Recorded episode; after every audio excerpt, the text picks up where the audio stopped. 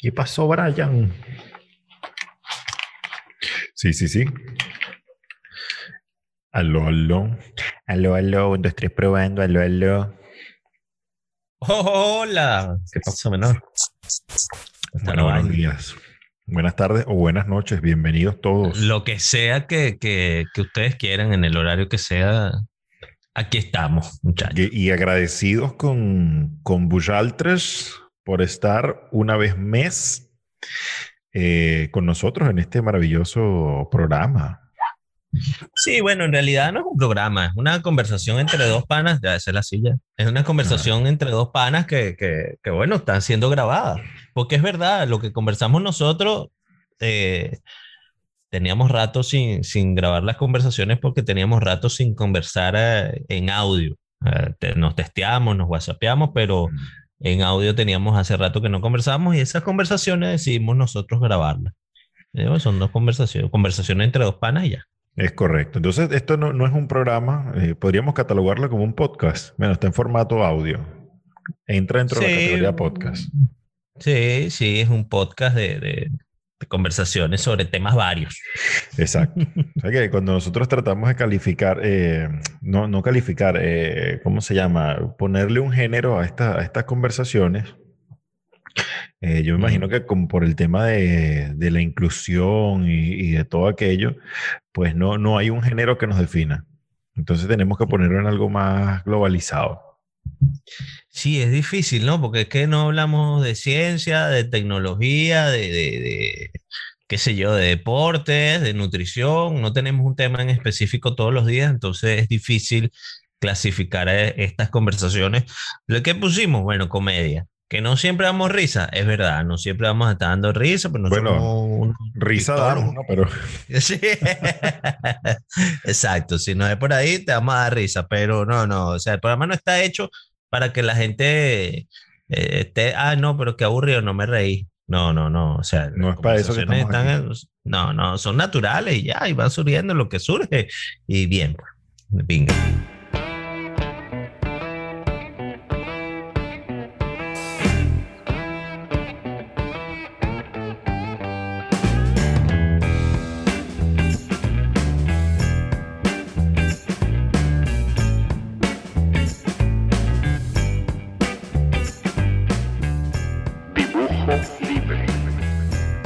Maravilloso. ¿Cómo, ¿Cómo has estado, compañero? ¿Cómo te ha ido últimamente? Muy bien, vale. Sabes que estoy un poco, estaba analizando este tema de la, de la información, que tan rápido nos llega, cómo, cómo nos invaden, de, y nos disparan noticias una tras otra. Es una cosa, pero increíble. O sea, no, no ha terminado, uno no ha terminado, está despechado y triste por una noticia cuando ya te viene otra encima. Y de verdad que la situación es abrumadora, es una cosa loca. De hecho, en una de las conversaciones que yo no sé si va a salir antes de esta o después de esta, te comentaba que me parecía muy loco con la gente en Venezuela, cómo estaba de fiesta y, y como la misma gente en Miami y no le paraban bola de nada y eso, cuño, mientras nosotros estamos aquí limitados en muchos aspectos, a mí me, me hacía sentir como mal, yo creo que te lo comenté, pero la situación hoy es totalmente distinta en Venezuela. Inclusive, bueno, en Miami sigue habiendo rumba, pero en Venezuela es totalmente distinta. Bueno, yo he estado viendo, yo, yo trato de no ver noticias porque como hablábamos en estos días, a mí las noticias me, me joden mucho el estado de ánimo. O sea, además de que, y de- dejo propuestas. ¿Cómo puedes estar sin ver noticias? Yo, yo he intentado, pero yo no, o sea, no puedo controlar eso. Mira, yo te, yo te voy a ser muy sincero. Yo desde el año 2014, ¿te acuerdas que en el año 2014 habían muchos problemas en Venezuela? Eh, creo que era la época de las marchas y había mucha represión. sí, más la represión. guarimba, la vaina. Ajá, las guarimbas y todo aquello. El año 2014, yo hice un viaje a Colombia. ¿ok? Yo hice un viaje a. Bogotá, estuve en Bogotá unos días, estuve en Bucaramanga otros días. Vivía en Venezuela en ese, en ese momento yo. Entonces fui como 8 o 10 días de vacaciones. Y eso fue un viaje para mí catársico, o catártico, o, o liberador. Sí, sí, podemos llamarlo de esa forma, ¿no? Ese fue un viaje donde yo, por esa cantidad de días, me desprendí de las noticias de Venezuela. Y yo me di cuenta que eso me hacía tanto bien. Que dije, coño, eh, voy, voy a tomar esto como, como bandera en mi vida y no voy a ver noticias, porque ¿qué, ¿qué, pasa con las noticias? Yo creo que la palabra noticia hace alusión a la, a la forma de comunicar hechos que estén ocurriendo en determinado momento y en determinada región, ¿verdad? Más o menos a veces pudiera ser el concepto de una noticia, un hecho, y hay quienes lo reportan. Pero eh, lamentablemente, en un, yo creo que 98%, las noticias que se dan siempre son sobre cosas negativas. ¿Ok?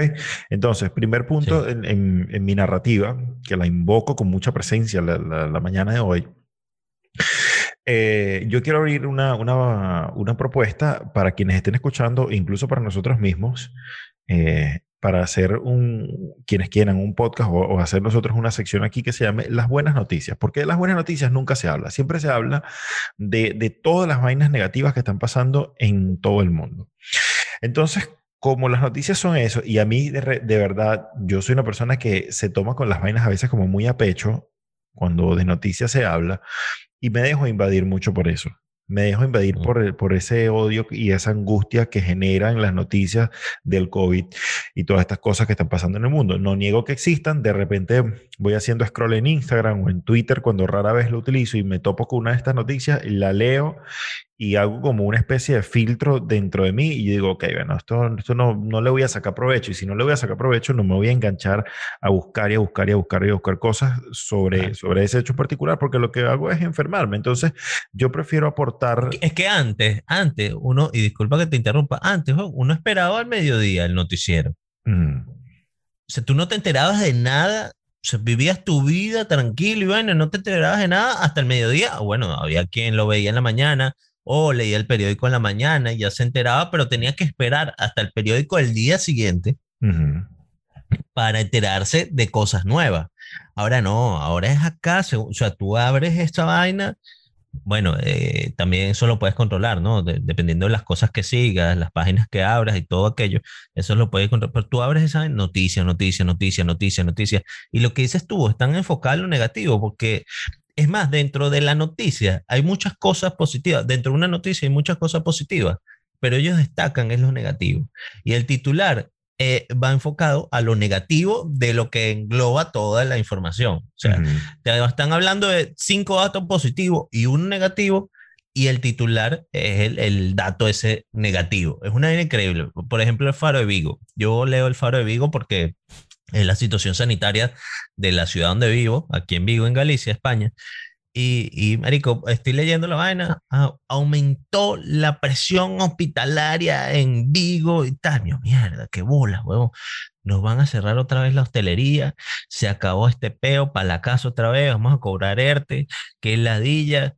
Y cuando lees la presión, más un hospitalizado en planta y, baja la, y bajan los, los de UCI o sea, más uno aquí y menos uno allá. O sea, que quedaba igual. Marico, pero ellos dicen, aumentó la presión hospitalaria. Y tú dices, coño, eso está hecho a maldad, a maldad, claro. a maldad. Eso es una maldad. Eso es para enfermar a la gente. Bueno, no para enfermarlo. Yo no creo que sea el objetivo de, de, de estos eh, directores, editores, los que, los que generen noticias, los periodistas. Yo creo que está hecho para, la, para vender. La gente quiere o necesita buscar esos datos negativos que le digan la vaina está jodida y vamos mal. Claro. Ahora me, surgen, me surgen varias dudas. ¿no? La primera de ellas, ¿qué coño es la presión hospitalaria? Porque habrá quien lo lee. Bueno. Estás viendo, yo te dije, te dije, Manolo, te lo dije, que la presión, coño, que subía la presión. ¿Y qué es la presión hospitalaria? No sé, pero está subiendo y es alarmante. Bueno, es la cantidad de hospitalizados que hay en, a nivel de la comunidad. Entonces dicen, bueno, aumenta la presión la hospitalaria, es que está, están metido más, están llegando más gente a, a planta o a UCI que requieren tratamiento por este tema del COVID, o bueno, disminuye la presión hospitalaria, está siendo dada de alta la gente y no han tenido que ingresar más, eso es la presión. Pero el peor es que ahora todo es COVID, mira, mi cuñado se hizo la prueba del COVID en estos días, negativo, mm. pero se sentía sí. mal. Ajá, no tengo COVID, ¿qué tengo? Ah, no sé, váyase a su casa. Vaya, vaya, sí, vaya, ajá, pero coño, bueno, no tengo, estoy enfermo. No, bueno, si no es COVID, váyase. Sí, sí, pasó en mi casa, pasó en mi casa, el niño salió negativo, mi mamá positivo, y el niño, mi hijo, sale, pero sigue teniendo fiebre y todo doctora, pero el, el, niño sigue teniendo fiebre y todo. Sí, sí, bueno, chao, hasta luego. Eh, pero doctora, porque ahora es con mm. llamadas, ¿no? Pero doctora, es, que el niño tiene tos todavía. No, no entendiste un coño, no te mandó un jarabito para la tos, nada, weón. ¿Y qué te hablan en gallego? Mm, no, si tú quieres te hablan en gallego, y, pero no, te hablan en castellano. Ya cuando te sienten eh, el, el, acento latino, obviamente de una vez, ah, este es un panchito. Vamos a hablarle en, eh, en, castellano, porque en gallego no, me, gallego no es difícil, no es como el catalán. El catalán me parece un poquito más complicado. Bueno, este, tampoco es tan complicado, tampoco es tan complicado. Tiene mucho del, del, castellano, tiene mucho del italiano y algo de francés por ahí, pero es, es entendible. Marico, el gallego es como el portugués de la panadería de, Venezuela. Sí, he escuchado, he escuchado. Es, un, castellano con portugués ahí extraño, Marico. Tampoco es una locura. Bueno, entonces hablamos de la presión hospitalaria. No, hablamos de las noticias. De las noticias, las noticias. cómo te invade. No te da tiempo de deprimirte por una, weón, y ya te llega otra, otra, otra, otra. inclusive en Venezuela, que los medios de comunicación ahora son, eh, están bastante limitados por fallas de internet, porque, bueno, para movilizarte de un sitio a otro y generar la noticia, qué sé yo. Hay muchos problemas para... No es como aquí, que cualquier evento noticioso una vez es divulgado, pero no joda inmediato. Bueno, fíjate, en Venezuela está pasando esto, pero con la misma gente. Entonces la gente está publicando noticias, cosas que ve, el videíto, la vaina, la verdad, y uno, marico, se, se volteó una gandola en tazón, mierda, qué bola, se volteó una gandola en tazón, mira, ¿qué será la vida del chofer? Mamá, huevo, ¿qué vas a hacer tú si estás aquí en España? Claro. No lo puedes resolver. empieza con el peor. No, eso es por culpa del gobierno, de la gasolina. Claro, seguro se volteó porque no tenía frenos, pero ¿cómo coño va a tener frenos en un país donde no hay importación de y empieza ese peo, Empieza ese Y eso es un efecto bola de nieve. Eso es un efecto de bola de nieve. Entonces, coño, ¿por, ¿por, qué tenemos que, primero, por qué tenemos que difundir las malas, las malas noticias? No es que hay que estar mm. informado, está bien, tú tienes derecho a la información, eso, no, eso es innegable. Todos tenemos derecho a estar informados y debemos estar informados de las cosas, pero yo a lo que iba hace rato es, ¿cómo filtras tú esa información y tú tienes que, tú tienes que tener dos dedos de frente y pensar, ok, si yo difundo esto, ¿qué voy a generar? Okay. Primero, ¿qué, ¿qué, genera esta noticia en mí si me quedo pegado en la noticia? Y segundo, ¿qué va a generar en quienes estén a mi alrededor esta noticia? Porque tú se la mandas a lo mejor por WhatsApp o por Telegram a, a tu grupo más cercano, que serán de 30, 40 personas.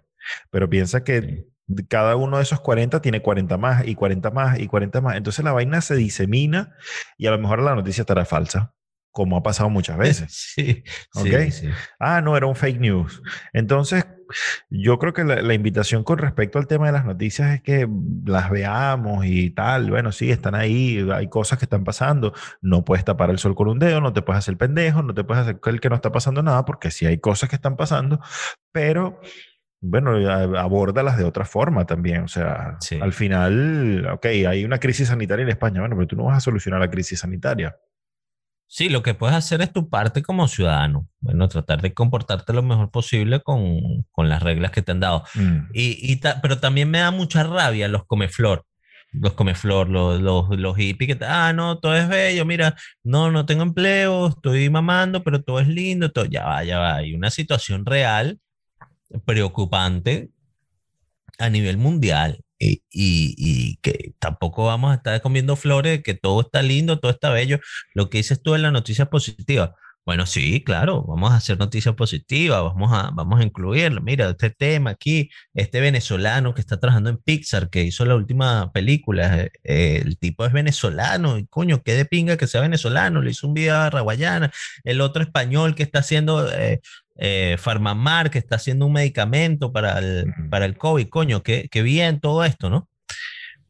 Pero tampoco se puede tapar el sol con un dedo y hay cosas negativas que son importantes conocer también. Porque si vas a salir de casa, por ejemplo, gente en Venezuela o aquí mismo en Galicia o en Barcelona. No, hubo un accidente en la autopista. Coño, lo pudiste leer a tiempo y tienes que pasar por esa autopista, lo evitas y no pasas por ahí porque, no agarras esa congestión. Y yo creo que eso está bien, pero a veces me sorprendo yo mismo lo estúpido que soy leyendo cosas. Eh, en Senegal, este un problema en Senegal y yo todo angustiado por la gente en Senegal. Me digo, yo nunca he ido a Senegal y eso me causa una angustia, una cosa en Uganda, y yo como la gente en Uganda, pobrecito, una angustia, una cosa como que necesito eh, angustiarme, como que la, la, las viejas que veían las novelas, que necesitan ver la novela y formarle un pedo al tipo. Y eso no se dice, te está montando cacho, te estamos, dile, dile que te está montando esa angustia, la necesito y necesito controlarme, ayúdame. Es que, mira, eh, y te lo comentaba, te lo comentaba por WhatsApp, es que vivimos en un desasosiego y en unas ganas de, de querer sentirnos mal. Coño, tú puedes estar rodeado de las vainas más maravillosas, puedes estar Mira, eh, eh, vamos a poner el, ejemplo, yo creo que muy tangible, ¿no? El que emigró del país de uno y, este, se vino a vivir en España. Coño, en España, como todos los países, yo, yo de verdad dificulto hoy en día que haya un país que no tenga problemas. Porque doquiera que haya seres humanos, ahí tiene que haber un peo de algo. Porque el ser humano, lamentablemente, somos una raza destructiva. Un ser humano, eh, ahorita es que, bueno, se están, se están empezando a ver con más fuerza tendencias este, hacia el conservacionismo, hacia la preservación de medios naturales, hacia el, el cuidado de los animales, etcétera, etcétera. Pero a lo largo de la historia de la humanidad, la historia, el, el ser humano por donde ha pasado, ha arrasado con toda verga. O sea, sin, sin conciencia, ¿no? Entonces, usted migró a un país como España, viniendo de un país como Venezuela, que en los últimos 20 años se ha ido deteriorando de una forma abismal, donde lamentablemente, eh, a menos que tú vivas en una urbanización o en un sector más o menos privilegiado, tú no tienes eh, sitios donde ir a esparcirte libremente, eh, con aire, digamos, relativamente limpio, en lugares aseados, etcétera, etcétera. En España, eh, este es un país que está más o menos configurado para ese tipo de cosas. No importa dónde tú vivas, siempre vas a tener una placita, un parquecito, un área verde, una caminería, un sitio donde tú puedes ir a relajarte y despejar la mente. Eh, en el caso de Barcelona, y seguramente en Vigo será igual, en Barcelona hay millones de árboles eh, ornamentales sembrados por todos lados, que en, toda época del año, incluso cuando están en, invierno, eh, oye, ofrecen un paisaje eh, urbano muy bonito. Hay una arquitectura, hay una historia, en cada calle hay, hay un cuento nuevo que saber, hay una cosa que te enriquece la vista, la mente y el espíritu. Y aún así, hay gente que se viene y coño, vienes, vienes de un mierdero, de un caos, de una vaina y llegas aquí a quejarte de todo. No, porque tal vaina no sirve, tal cosa tampoco, que bolas esto, que bolas. Es una cosa increíble, eso no lo entiendo, no lo entiendo. Múdate para la luna, pana, múdate para la luna, a, un sitio donde, bueno, estás tú solo y, y aún así a lo mejor, bueno, esta vaina es un peladero de chivo. me vine, esta mierda, esta vaina, este tierrero, este brillo, esta... Coño, pana, vamos a verle a ciertas cosas el, lado positivo también, ¿no? Coño, te mudaste de Venezuela a España, coño, qué bonito que aquí yo puedo caminar a las 10 de la noche y no tengo que estar cagado porque me van a robar. ¿Tú sabes qué me pasó a mí cuando, yo llegué? Yo llegué y, em, bueno, allá está tal fulanito, contáctalo y vaina y tal, y voy contactando gente. Sí, yo llegué aquí a España y vaina, ¿cómo está eso? Y, todo el mundo negativo no, aquí no se consigue empleo, aquí todo está caro y se viene una crisis, venezolanos, ¿no? Se viene una crisis arrecha para España. No, porque tú te viniste para acá, que esta vaina se va a poner fea. Yo, coño, pero marico, ¿de dónde vienes tú?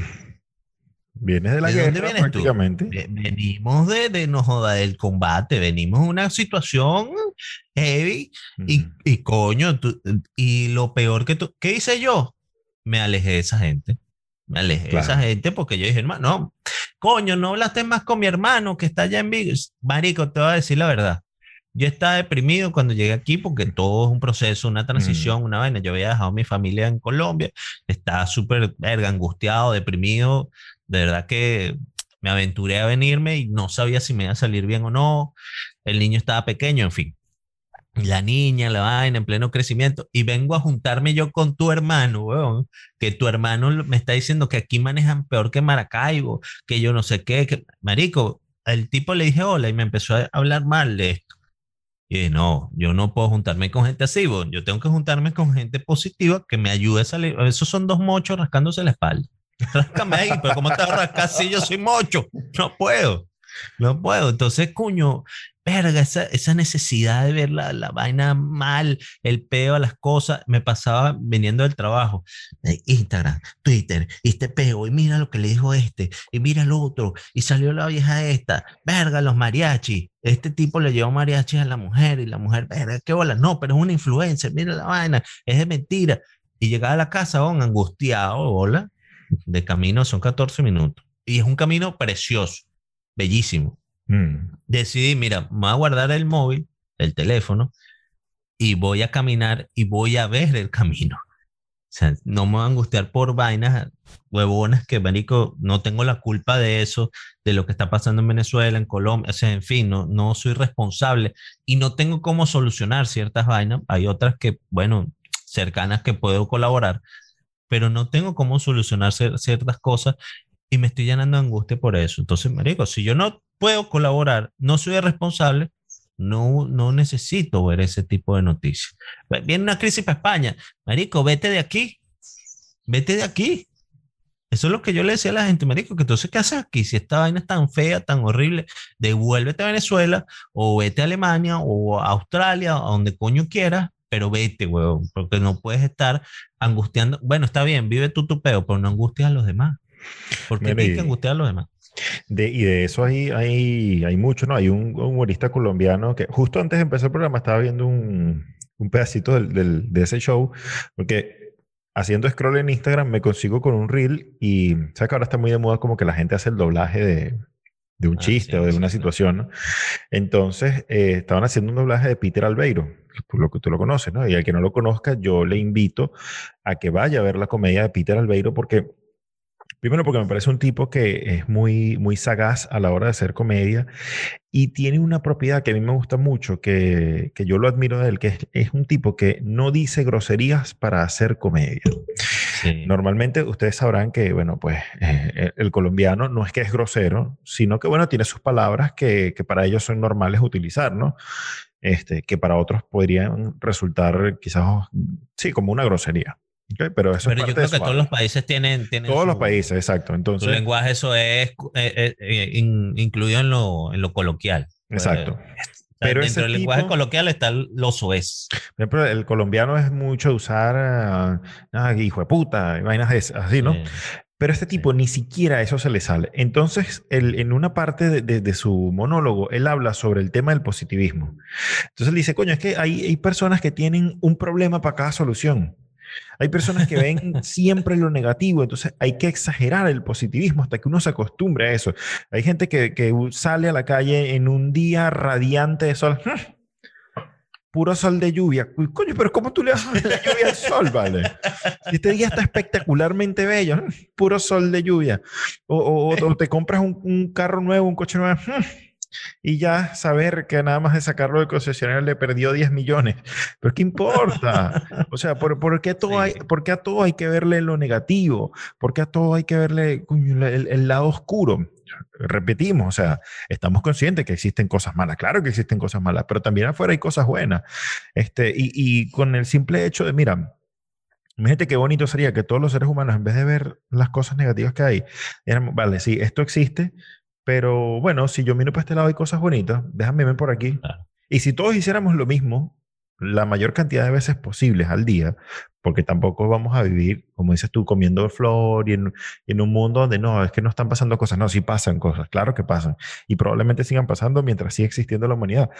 Pero si tú vueltas hacia otro lado, también hay cosas maravillosas, pana. Hay cosas que, que te van a hacer sentir bien, que no están ligadas con el dinero, que no están ligadas con, con cosas materiales, sino con el simple hecho de disfrutar el paseo de tu trabajo a tu casa o de tu casa a tu trabajo en un país como en el que tenemos nosotros la oportunidad de vivir y ojalá ustedes puedan visitarlo o, o el sitio donde ustedes estén, pues también pueda ser igual de hermoso o generar ustedes espacios hermosos para ese disfrute y para esa conexión y para esas cosas tan bonitas que llenan internamente, porque cuando tú vives en un, en un espacio, en un entorno donde tú te sientes cómodo, donde, donde encuentras belleza, tu vida, ah, y, aunque suene esto a lo que dice Odín Dupeyron, el este mexicano que habla sobre el pensamiento mágico pendejo, esas cosas eh, te llenan de, de, vitalidad, te llenan de emoción, te inspiran.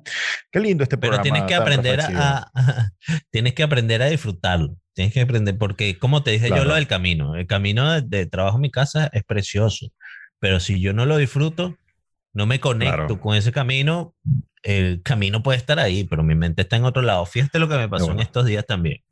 Eh, voy al estadio Balaídos, que es el estadio del Celta de Vigo. No, voy a hacer, si no paso por ahí porque tenía que hacer unas cosas cerca. Y resulta que cuando termina el juego del Celta, este, a lo mejor estoy dando información clasificada, pero termina el juego del Celta y cerca del estadio hay un, estacionamiento donde todos los jugadores eh, tienen sus coches ahí, sus carros. Y los jugadores llegan en autobús al estadio, pero cuando acaba el juego, ya se bañan, salen del vestuario, caminan un pedazo de, de, calle normal, desde el estadio hasta, hasta el parking, hasta el estacionamiento. Y marico, tú los puedes ver ahí y te tomas la foto con Iago Aspas, con Olito, con el otro. Y es una cosa, de hecho los niños se bajaron, se tomaron una foto con uno de ellos y después los ves saliendo de ese carrazo. O sea, yo en vez de disfrutarme el momento, ¿sabes? Estaba angustiadísimo, preocupadísimo, pensando cómo esos carajos hacían para dejar el carro ahí y montarse el autobús, me montase en el autobús para llegar en el autobús para allá. Estaba súper verga, analizando, yo, coño, estos carajos, y ese carrote, y si tienen un bolso con los, con los tacos y la vaina, el uniforme, verga, ¿qué habla? Viene mi esposo, tú eres gafo. Dice, esos carajos se reúnen en su ciudad deportiva y vaina y tienen un chofer que, y tienen un chofer que les lleva su coche hasta el sitio donde ellos van a porque ellos salen manejando su vaina porque aquí los jugadores les gusta manejar su, su coche pues. y, y, y, bueno el chofer le deja su, su, carro ahí su coche ellos llegan al autobús y cuando salen ya tienen sus llaves y su se montan en su nave porque son unos cochazos y se van y yo marico, yo sí soy huevón angustiado por esos carajos que ganan miles y miles de euros, de cómo hacían, verga, es que está angustiado, verga, imagínate, ibas a hacer carro, esperar el autobús, llegan cansados del juego, imagínate tú eh, y me, llena, una necesidad, lo que tú dices, una necesidad de llenarme de angustia, pero ¿por qué? No vale, que ellos, ellos eran, si, si son jugadores de tercera división y tienen que hacer ese proceso, dejar coche y después irse a reloj, ese es peor de ellos yo, te, yo soy responsable de esa buena. No, es un problema de ellos.